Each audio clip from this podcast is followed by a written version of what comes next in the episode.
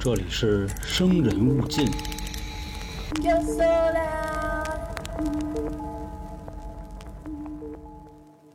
大家好，欢迎收听由春点为您带来的《生人勿近》，我是黄黄。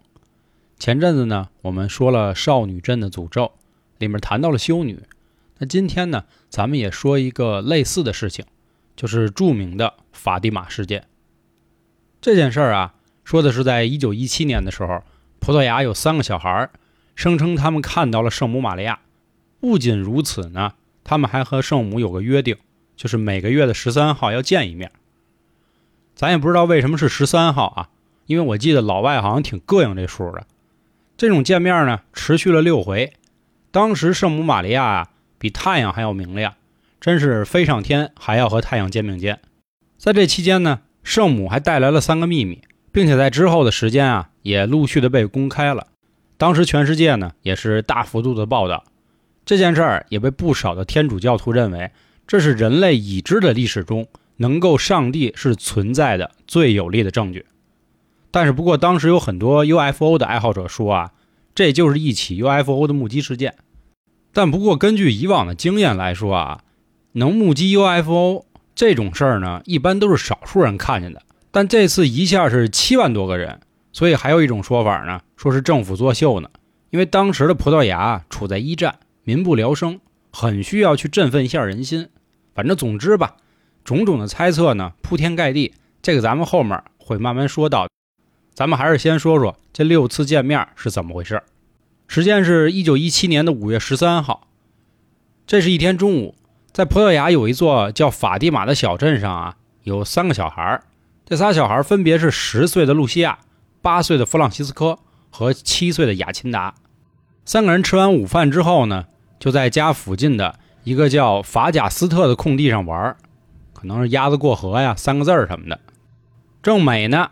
这个时候啊，天空乌云密布，遮天蔽日，哗啦啦一阵电闪雷鸣之后啊，突然出现了一位面目慈祥的妇人，站在了他们面前的一棵栗树上。这栗树啊，咱们就可以理解为是咱们中国的这种大杨树，是一种高大的落叶乔木。当时这位妇人啊，穿着一身雪白的衣裳，可以说是要想俏一身笑。身上呢也发出无比的光亮，他站在了树顶的一个叶子上，如履平地，双手合十，你就感觉啊，这个人是从天上降下来的，并且是飘在天上的。这妇人啊，先开口说话了：“别害怕，我是从天上来的。”这岁数最大的露西亚就说了：“那你为什么来这儿呢？”圣母回答道：“咱们这样，你们以后的六个月里啊，每个月的十三号都来这个地儿。”你们只要持续的来，到时候我就告诉你啊，我是谁，我要和你们做什么，好不好？我再问你们一个问题啊，你们愿不愿意把自己献给天主，甘心承受天主赐给你们的痛楚、苦难，为补偿天主的威严所受的，为获得罪人改过迁善吗？这露西亚赶紧就说了，俺们仨都愿意。圣母就又说了，好极了，那这样啊，你们每天呢都要念玫瑰经。这样呢，就能早日实现世界和平了。我们这块说一下玫瑰经是什么？它的正式名称啊叫圣母咏叹，是在15世纪由圣座正式颁布的，是普世教会用于敬礼圣母玛利亚的一种祷文。咱们说的再通俗一点啊，说白了就是夸他的一篇文章。当时圣母说了，这事儿啊，天知地知，你们仨我知，就咱们这几个人知道就完了，就别说了。但是咱们都清楚啊，一般越这么说，就越会有人说漏了。所以岁数最小的雅琴达，走漏了风声。但是当时他的父母呢，就说小孩啊要以学业为重，不要老想着斜的歪的，好不好？但是当时几个小孩呢，也是态度比较坚定，所以附近也有一些邻居听闻了这件事儿，也决定来看一看。到了第二个月，也就是六月十三号，这三个孩子就说啊，不行，我答应圣母了，我必须得去看看。那孩子的父母啊也拗不过他们，就说行，我看看到底怎么回事，并且带上了三十多个邻居一起再来到了这棵栗树前。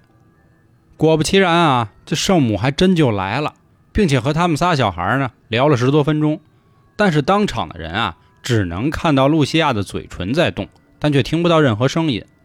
事后啊，仨小孩就说了，圣母告诉我们了啊，不久之后啊，圣母会先带着弗朗西斯科和雅琴达先去天国，而我呢，要在这个世界上啊多住一些，因为众生呢需要通过我来认识这位圣母，我就成人间代言人了，我就是圣母玛利亚葡萄牙分亚。这事儿一完了呢，这圣母显现的消息啊，小镇的居民开始奔走相告，说高了啊，圣母来了。到了七月十三号，也就是第三次见面的时候，已经有三千多个人一起来看看圣母长什么样了。但是和上一次还是一样，除了能看见这几个孩子嘴唇在动之外啊，听不见他们说了什么。对话结束之后呢，三个孩子还是和众人说：“圣母下个月还得来啊，在这期间呢，你们要天天一起跟我们念玫瑰经，为众生的幸福，你们要为罪人勤立善功，多做牺牲。”你想啊，这回可来了三千多人了，所以这一传十，十传百的这事儿啊就炸了。到了八月十三号，也就是第四次见面的时候，当时已经有三万个人来朝见圣母了。这附近小村上啊也没什么可说的了，天天就琢磨这点事儿。当时大家就琢磨了，为什么每次他们四个人聊天，我们都听不见呢？是不是这仨孩子是什么转世先知啊？说咱要拜不了圣母，咱直接拜这仨孩子怎么样？这种消息一传，当地的镇长就不高兴了，心说怎么着啊？开始信他们了，那意思我一剖析呗。所以为了制止这些言论进一步去扩散啊，市政府警察以造谣为由，将这仨小孩都关进监狱了。三个孩子进监狱之后呢，这当天八月十三号呢，太阳都变得非常暗淡了。这政府本以为啊，通过本次的抓捕啊，可以让这些谣言呢。或者说是这些言论啊少一些，结果适得其反，更多的人开始去了解法蒂玛事件了。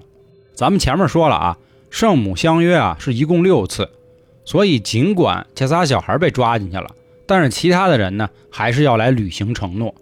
到了九月十三号当天，这几万人啊就在这栗树前站着等着，一边念经一边唱歌，那意思圣母您什么时候来呀？到了中午十二点左右，这太阳啊突然就失去了光辉，所有人都看到了这么一幕景象：有一个光圈呢降落在树顶之后，又再次升空，天空还随机飘下了很多白色的花瓣，但是落地之后呢，这些花瓣却消失不见了。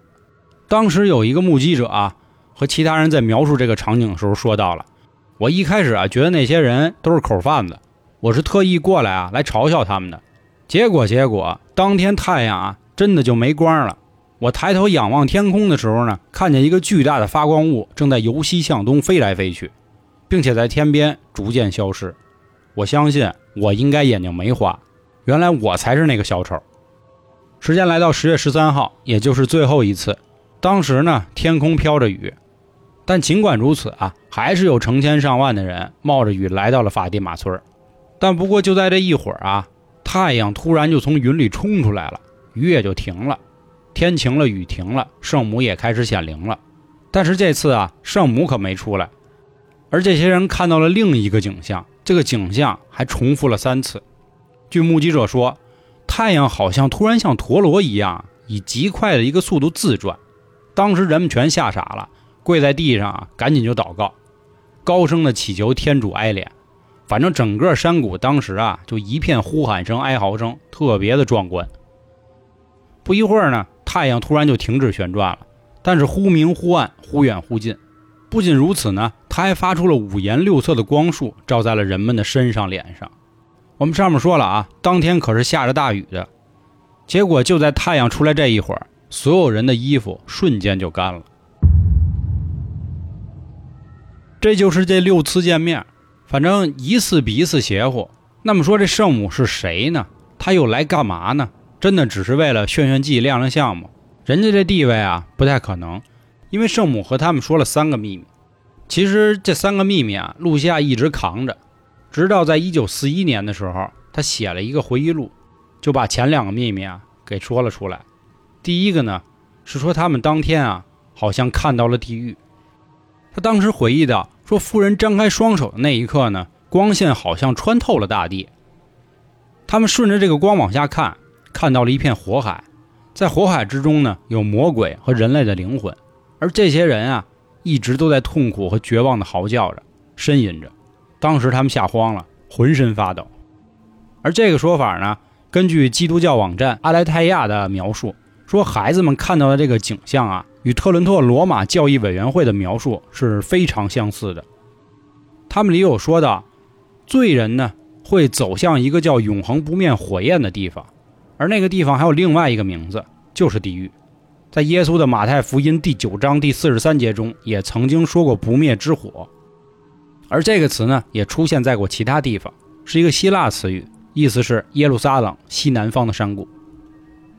第二个秘密啊，是紧接着第一个秘密来的，他们之间好像有某种联系，显示呢还是一个地狱的幻象，也是那个罪人要去的地方。在那个世界里呢，有好多的罪人，孩子们还被警告说了，战争啊虽然会结束。但是你们要停止对教会和圣父的迫害。如果一旦惹怒了上帝啊，还会有新的战争。圣母还跟他们说了，这场战争的关键所在啊，就是俄罗斯。俄罗斯人需要献给我一颗纯洁的心，否则呢，俄罗斯就会把他的错误传播到全世界。而他说到这场新的战争呢，发生在了教皇庇护十一世时期。大英百科全书里也说到，在一九二二年到一九三九年之间。那个罔顾世界和平的人，他会看到墨索里尼和希特勒在不远的国家处崛起。那假设这个战争真的来的话，人们还会得到一个警告，会有一个奇怪而神秘的光照亮整个夜晚。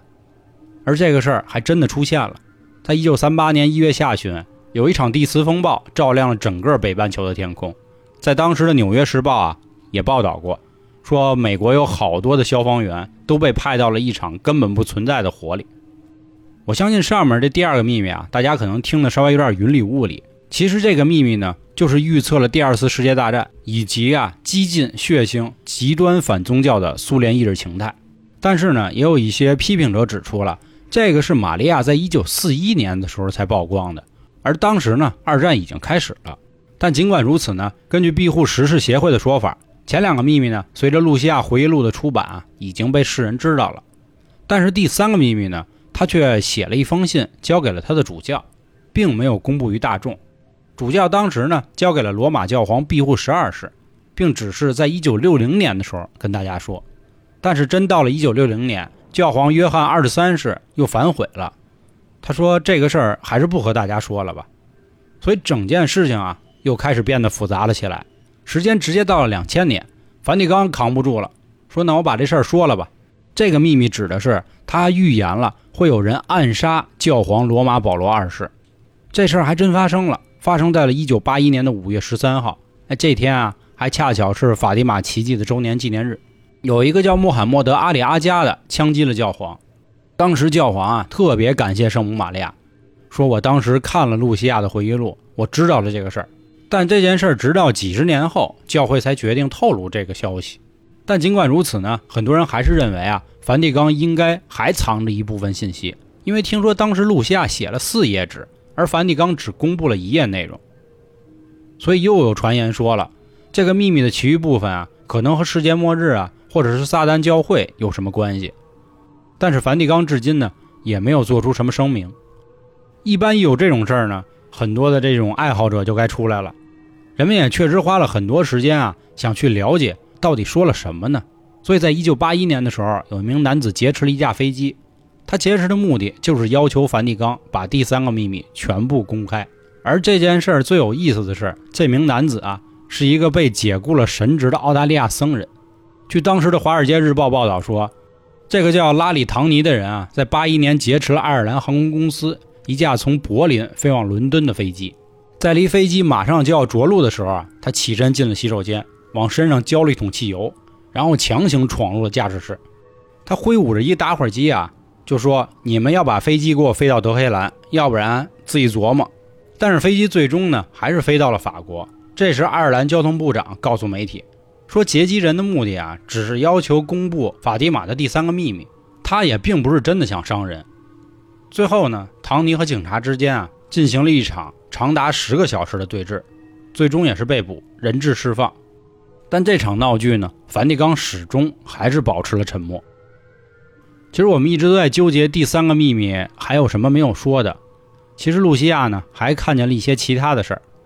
在全球法蒂玛使徒中透露到，在一九四六年的时候，这露西亚呢和一位历史学家，他同时也是一名作家，叫威廉·沃尔什的人见过一次面。这次采访呢也发表在了法蒂玛圣母的书中。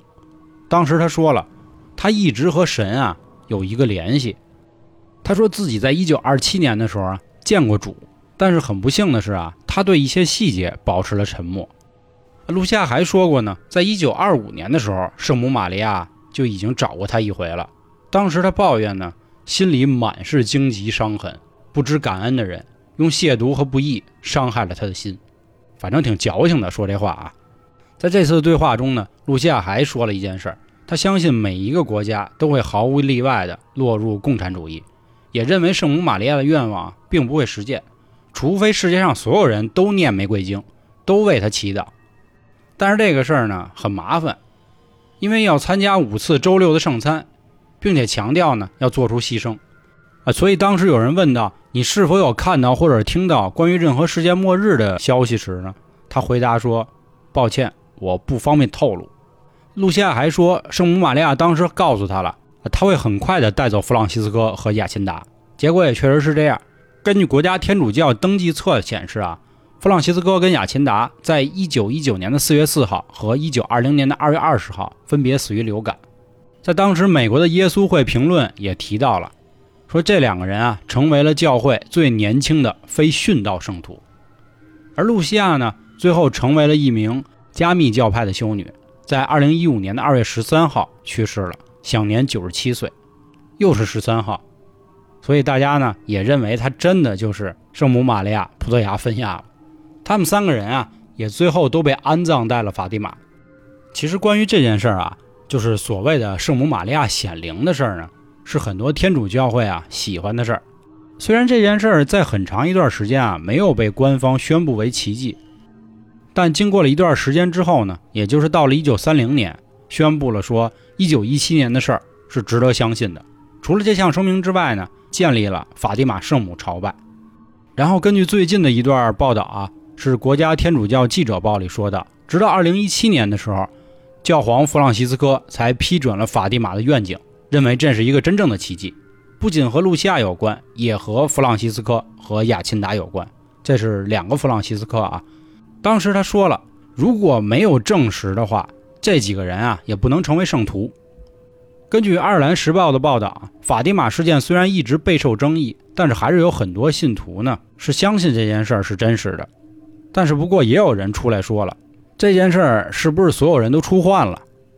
但还是那话啊，五个人出幻，十个人出幻没问题，但一下是七万个人出幻，这和咱们讲的少女镇的诅咒啊还不太一样。但是不过根据当时的描述啊，咱们上面说到了，这太阳忽明忽暗，忽远忽近，还飞来飞去，这好多的科学家啊受不了了。当时法国的国家科学研究中心研究员啊，天体物理学家。盖兰先生就说了，这法蒂玛现象啊，不论从心理学或者是其他视角来解释，都不能说明有这么一个事实，就是为什么离这个圣女出现的地方十公里以外的村子也能看到太阳在那转，在那飘。那如果说只是当时的人出幻的话，难不成周围的人也出幻了吗？他继续说道，不论是医生还是物理学家。他们都没有认真的阅读过关于法蒂玛事件的材料，这是因为啊，他们做梦都不会想到，法蒂玛事件呢，竟是一个排除一切宗教解释的圆形发光实体出现的地方，而这个发光的圆球呢，使七万个目击者认为它是太阳，但他们对它的描述又是客观真实的。其实从上面这段话，我们已经可以看出来了，盖兰先生除了发生一些疑问之外呢，还做了一个简单的结论。就是这个所谓的忽明忽暗、忽远忽近的太阳，可能不是宇宙中咱们知道的那个太阳，它应该是另一个天体。因为在他们认为呢，太阳啊，在这一天并没有发生什么奇怪的现象，所以我们也只能认为啊，法蒂玛当时出现的事儿是一个千古奇观，其他的地方啊可能确实看不到。而且当时还有一件事说到了，当时下雨，但是太阳一出来呢，瞬间就干了。这你想得多大的劲儿才能具备这种能量呢？后面呢还有一些推论啊和政治因素是涉及一些敏感词的。如果有兴趣的朋友呢，到时候可以看看评论区，我会打出来。当然了，希望不会屏蔽。其实今天的整件事情呢，虽然经过看起来是很简单，但是呢，里面会涉及一些宗教的知识，还是比较复杂的。如果各位觉得光听音频啊听得不过瘾，那最后呢，我给大家推荐一部电影，就叫《法蒂玛》，是二零二零年出的。有兴趣的朋友啊，可以看一看。因为毕竟本身我也不是一个有信仰的教徒，对其中呢有些事儿我也确实不太懂。到时候您看完了呢，咱们也可以一起讨论讨论。那说到这儿呢，还是要跟大家介绍一下，我们春点呢一共有三张专辑，第一张就是现在您正在收听的《生人勿近》，第二张呢叫《三角铁》，主要分享一些我们生活中啊比较有意思的经历。另外，我也会经常请到一些朋友，他们也会讲一些很好玩的事儿，情感类啊、直男类啊，包括他们自己行业的一些揭秘等等。这张专辑呢，欢乐是非常多的。所以要搭配着《生人勿近》一起听，这样你的心智啊才不会混乱。我们最后一张专辑叫《开卷无益》，这里主要说的呢是我和老杭看的一些名著，后来产生了一些很暗黑的想法，绝对不是那种一板一眼的点评，大言不惭的说呢，更像是趣味解读。所以喜欢我们的朋友呢，建议三张专辑都听一听。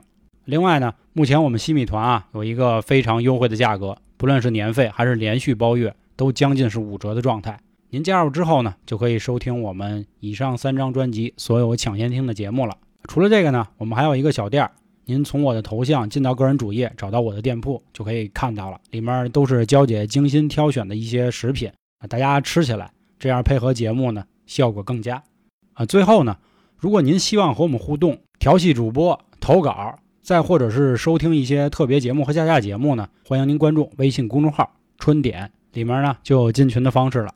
最后，感谢今天各位的收听，拜拜。